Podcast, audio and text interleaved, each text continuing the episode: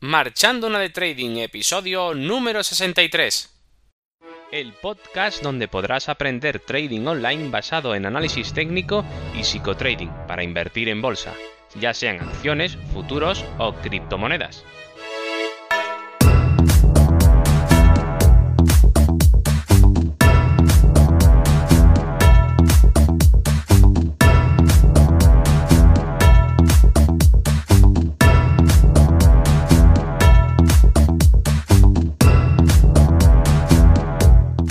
Muy buenas. Comenzamos el episodio número 63 de este podcast y hoy continuamos para salirnos del tema principal y hablar de un poco sobre el dinero como definición y la estafa que ha sido montada por medio de él.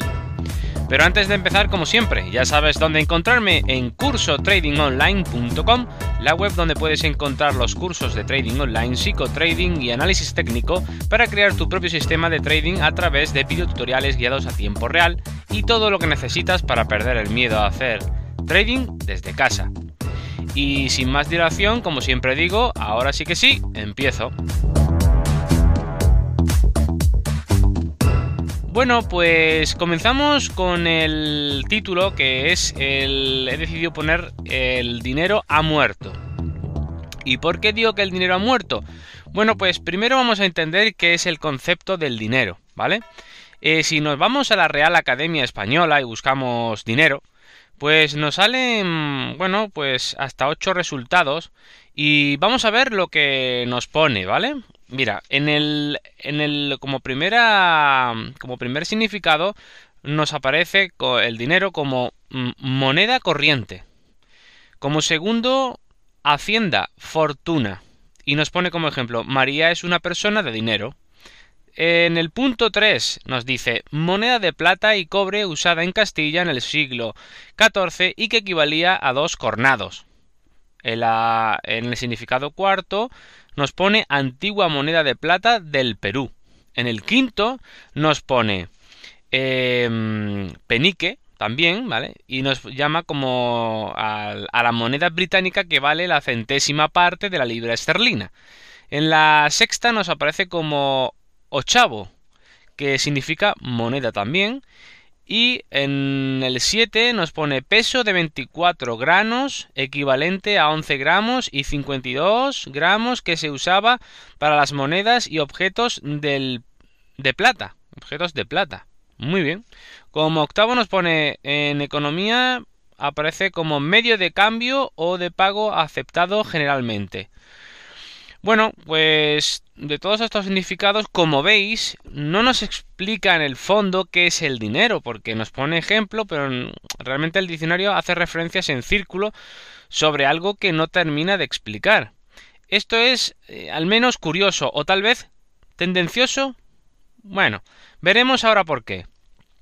Entonces, ¿qué es el dinero? Nos preguntaremos. Bueno, pues podemos acercarnos al concepto de dinero a través de sus características, que son las siguientes, ¿vale? Vamos a ver, las características del dinero. ¿Cuáles son? Bueno, pues el dinero eh, es escaso. ¿Esto qué significa? Bueno, pues es que, eh, que sea escaso es fundamental, porque eh, que el dinero sea escaso para que debe serlo para que adquiera valor. Si no fuera escaso, entonces perdería valor y si no tiene valor no es dinero.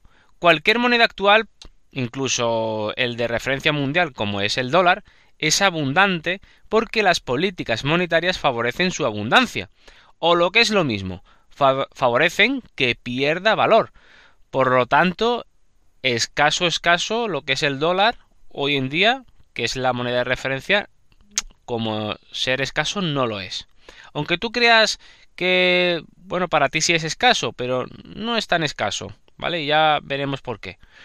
Bueno, como segunda eh, característica, característica que tiene que tener el dinero es que sea durable. Y esto es que pueda conservarse en cualquier parte sin miedo a que se rompa, se estropee con el paso del tiempo y que, bueno, en definitiva, que, que, que, que no se conserve, que no se conserve. Pero vaya, casualmente esto tampoco lo cumple ninguna moneda actual, porque ya sea un, e, un billete de un euro, de un, billete de 10 euros, de 20 o, un billete de dólar, lo que sea, eh, bueno, si lo mojas, si lo doblas, si se puede deteriorar o lo dejas en una em, zona eh, donde le dé mucho el sol, etcétera, pues bueno, pues se va a deteriorar y se va a romper y va a desaparecer. Por tanto, durable, durable no lo es tampoco realmente. También tiene que ser como otra característica que tiene el dinero que sea divisible. Esto significa que podamos dividir en fracciones tan pequeñas como queramos. Esto sí lo cumple el dinero digital, pero no tanto el físico o el efectivo.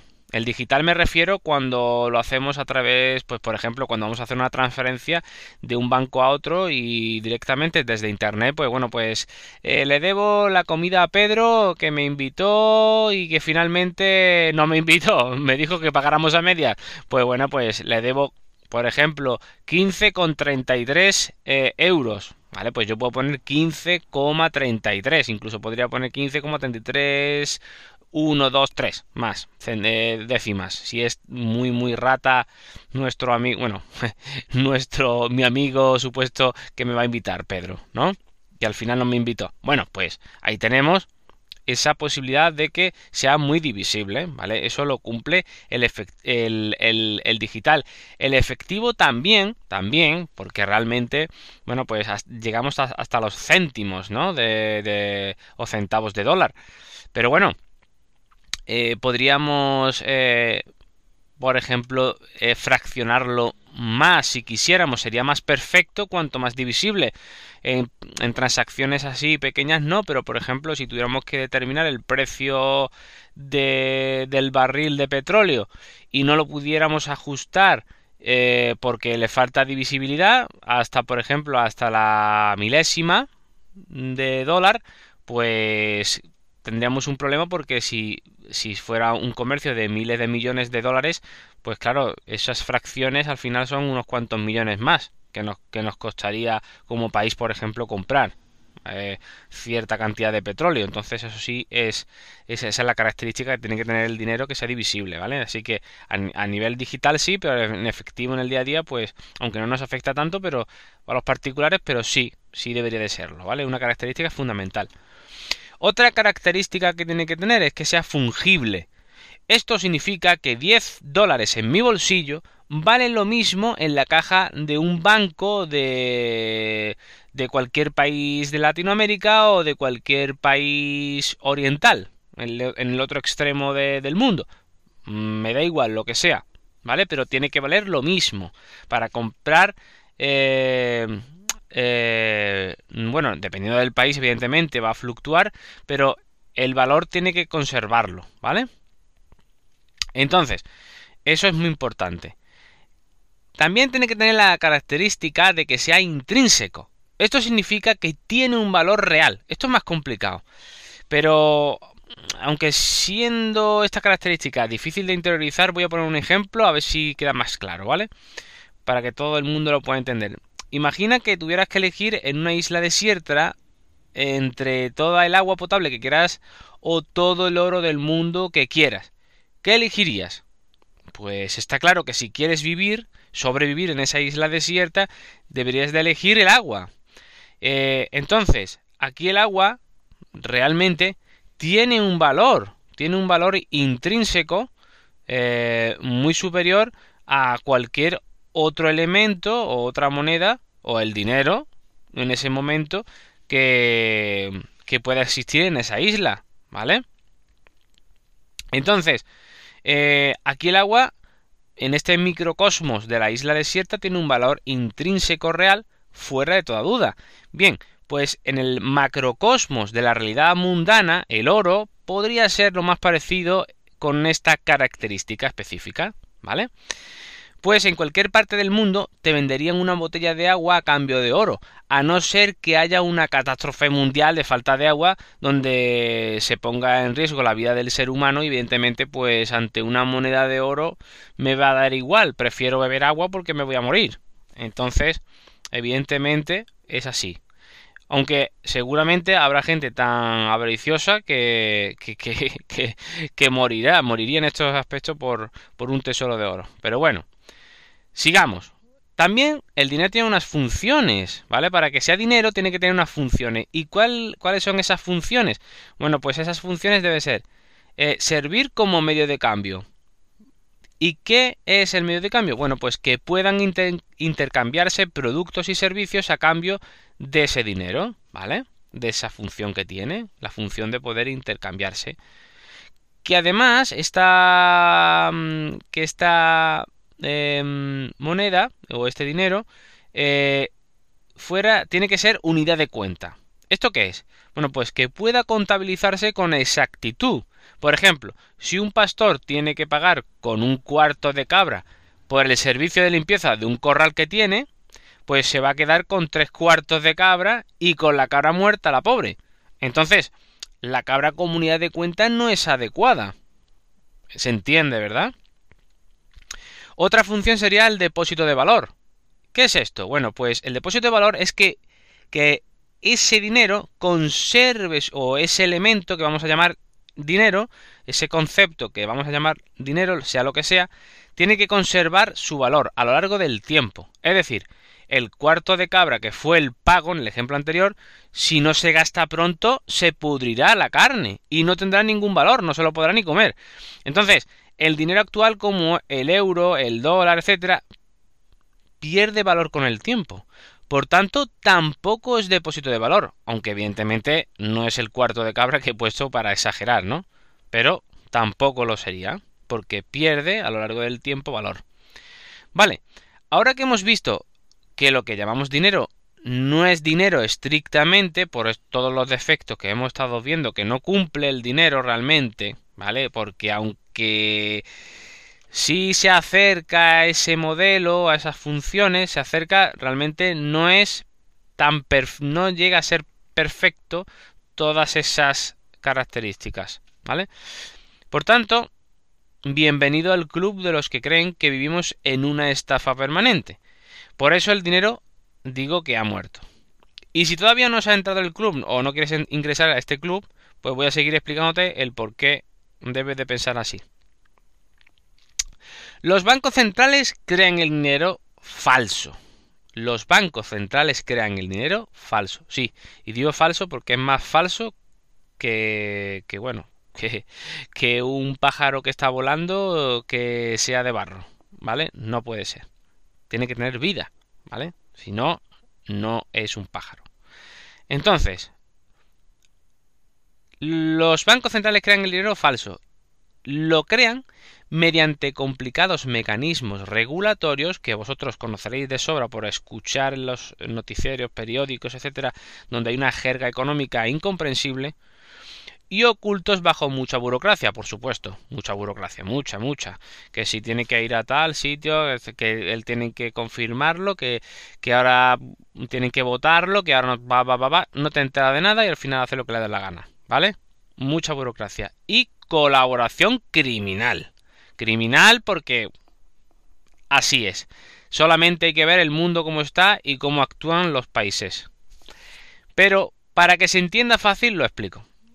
Vamos a ver, ¿qué es lo que pasa? ¿Cómo crean el dinero los bancos centrales así para que todo el mundo lo entienda? Bueno, pues el dinero se crea, ¿vale? Se crean, mm, pues, eh, miles de millones de dólares, o euros, o libras. Cada banco central europeo, no, cada, cada reserva federal o cada banco central genera el dinero que le parezca oportuno y se lo prestan a bajos intereses o incluso 0%, incluso en, eh, en, negativo, que eso ya sería, bueno, entrar en otro tema, a los bancos con la condición de que lo inyecten en la economía de las naciones a través de préstamos, bla, bla, bla, bla, llamadas las deudas soberanas o públicas. Bueno, más o menos, ¿vale? No es específicamente esto, pero bueno.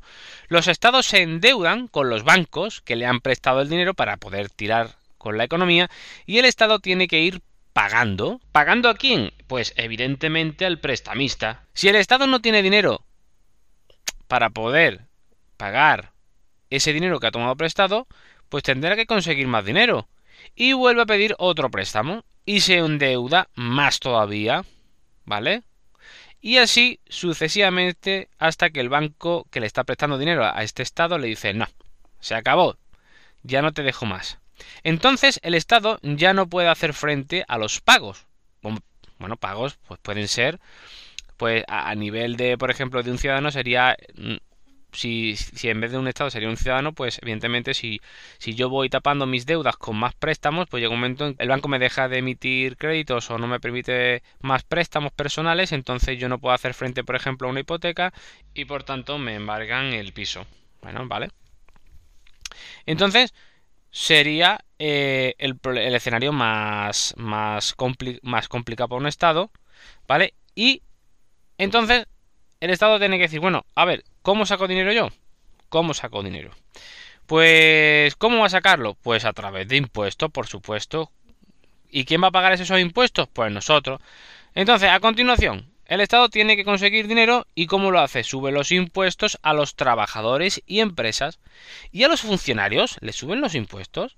Bueno, pueden decir que sí, pero realmente no le van a subir ningún impuesto porque, aunque lo hicieran, daría igual porque el Estado paga al funcionario por lo que se paga a sí mismo y daría un círculo al impuesto, por lo que no sería un impuesto tal como tal.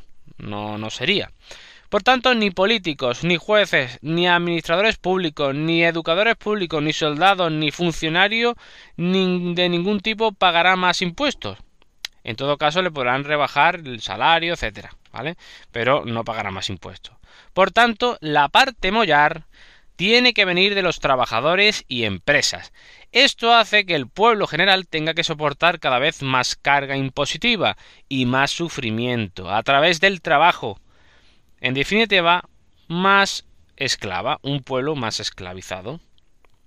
En esto se ha convertido los estados supuestamente democráticos y liberales. La única diferencia con una gran dictadura radica en que ésta amenaza y coacciona al ciudadano con la fuerza y violencia, mientras que las supuestas democracias lo hacen mediante la penalización económica en forma de amenaza de ruina, una forma más civilina de hacer de conseguir sus objetivos pero a la postre igual salvando las distancias evidentemente preferiríamos la segunda opción porque bueno al menos no utilizar la violencia pero queda claro y demostrado con los hechos que la supuesta libertad y el libre mercado brilla por su ausencia de hecho, esto se ve constantemente en los mercados financieros. Por eso siempre he dicho o he comentado en varios episodios que el mercado está manipulado, pero vamos, totalmente. Nosotros lo que hacemos es, eh, bueno, pues... Eh, eh, descubrir esa manipulación de los mercados y aprovechar esas migajas que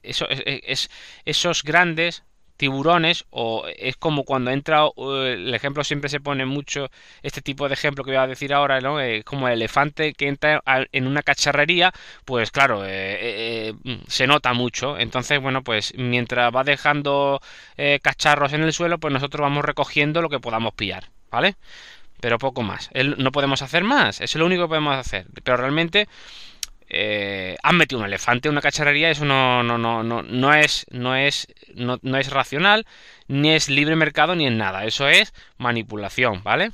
a través de información privilegiada o de la manipulación de los mercados con bueno pues con sobornos o con traquiñuelas entre estados etcétera en fin esto no es eh, nada que yo venga a descubrir ahora pero que hay mucha gente que cree todavía en el libre mercado cuando no es así no existe ¿vale? No existe, solamente hay que hacer un poco de trading y investigar y ves que no, que efectivamente no es así. Entonces, eh, ¿por dónde íbamos? Íbamos, que me he ido por los cerros de Úedas, como dicen por aquí, ¿no? Em, en esto se han convertido los estados, ¿vale? Y evidentemente, eh, así queda claro que que el hombre actual necesita de algún dinero, ¿vale? Ya que el dinero ha muerto, pues necesita algún dinero que esté vivo y que lo proteja ante esta tiranía, esta tiranía, porque no tiene otro nombre, ¿vale? Esta tiranía eh, criminal global. Y ahí es donde aparece el Bitcoin. Y dices, ¿el Bitcoin? ¿Y ahora que viene el Bitcoin? Bueno, pues el Bitcoin, el nuevo Mesías, lo he puesto como título, ¿no? Bueno, pues sí. Porque en este escenario que estoy comentando es donde aparece el Bitcoin, de forma anónima y oscura en la red. por un tal Satoshi Nakamoto, que nadie sabe quién es. Nace Bitcoin con, como dinero digital pseudo privado para hacer que el dinero sea privado y que no pueda ser confiscado por el poder imperante de cada momento. Esa es la meta del Bitcoin, esa es la realidad de o su carta de presentación real y el objetivo real donde debería de ir. Pero eso no significa que finalmente se consiga o que vaya en esa dirección. Así, Bitcoin y con posterioridad la tecnología blockchain nace con la meta de sustituir el dinero en curso legal, aunque como ya hemos visto parece más bien ilegal o al menos ilegítimo, y así escapar de las garras esclavistas mundiales a través de los impuestos, etc. Creando un ecosistema libre de impuestos y de auténtico libre mercado basado en la privacidad de forma desregulada. Eso es importantísimo, desregulada y privada, red privada de transacciones, porque en el momento que ya no es privada, pues mal asunto. Entonces tenemos aquí dos contrincantes, Estado contra Bitcoin. ¿Y qué significa esto? Bueno, pues los estados tienen como peor enemigo al Bitcoin, pero a la vez, si consiguen derrotarlo, puede ser la mayor oportunidad de control absoluto y global de las finanzas mundiales ya que si lo derrotaran pueden incorporarlo a su reino y dominar digitalmente hasta el último céntimo de cualquier ciudadano del planeta. Esto se conseguiría una vez controlado todas las monedas digitales. Y para controlar todas las monedas digitales bastaría con identificar a cada monedero digital con su usuario. Así podrían, a golpe de clic, activar o desactivar cualquier monedero de cualquier persona del mundo. Recordad que el monedero digital es eh, en blockchain o monedas digitales el equivalente a una cuenta bancaria actual, ¿vale? Tú tienes una, una, cuenta bancaria actual y lo que pasa es que la, la, la, la cuenta bancaria actual va a unos nombres y unos apellidos, que normalmente son los tuyos y con un, código de identificación fiscal, etcétera, para que te tenga controlado eh, el gobierno de turno, ¿vale? Entonces, o el estado de turno. Entonces, el monedero digital, en principio, es privado, es decir, no tienes por qué poner tu nombre ni tu, eh, ni tus apellidos ni tu identificación fiscal. Por tanto, es privada y nadie tiene por qué saber cuánto o cuánto dinero tienes o dejas de tener, ¿vale? Ni qué transacciones has realizado o no, ¿vale? Esto evidentemente lo van a decir que bueno, que bueno, eso es eso es para los criminales para bueno, pues para para hacer mm, eh, para realizar actividades ilícitas, etcétera. Claro, claro. Sí, sí, sí. También, yo no digo que no, pero la gran mayoría de la gente no se dedica a hacer o a ir por la vida haciendo cosas ilícitas. La gran mayoría de la gente intenta sobrevivir eh, humildemente y buenamente como pueda y ser feliz sin hacer nada mal a nadie.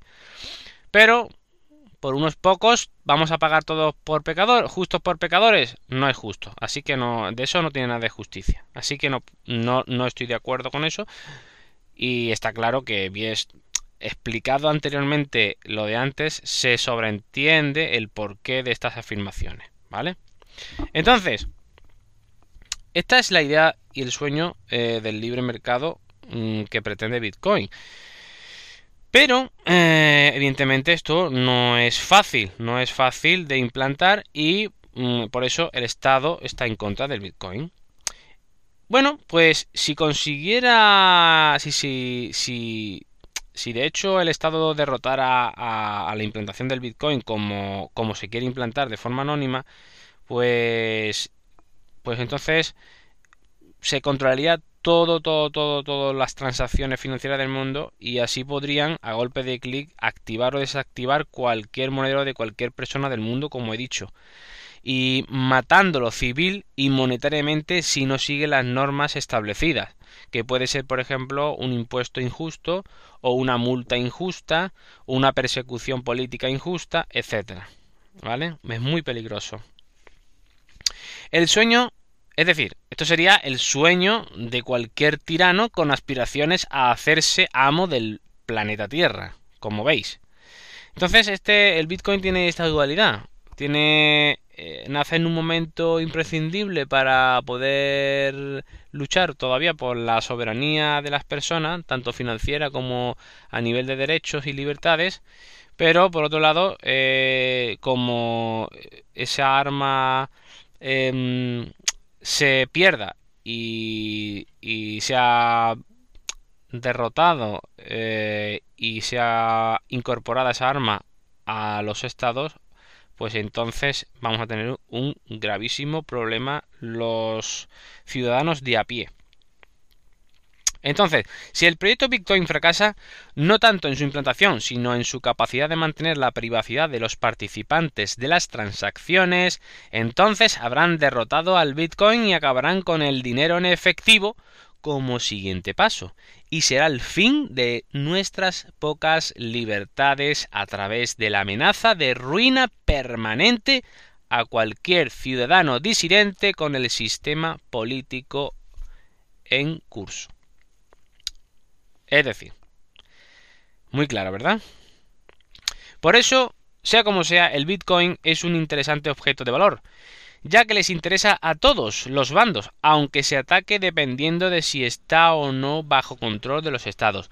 Cuanto más atacado, más seguro podemos estar de que cumple con los objetivos que se propuso. Por el contrario, cuanto menos se le ataque y regule, más controlado y menos nos interesaría a nosotros como ciudadanos en busca de la libertad financiera y real.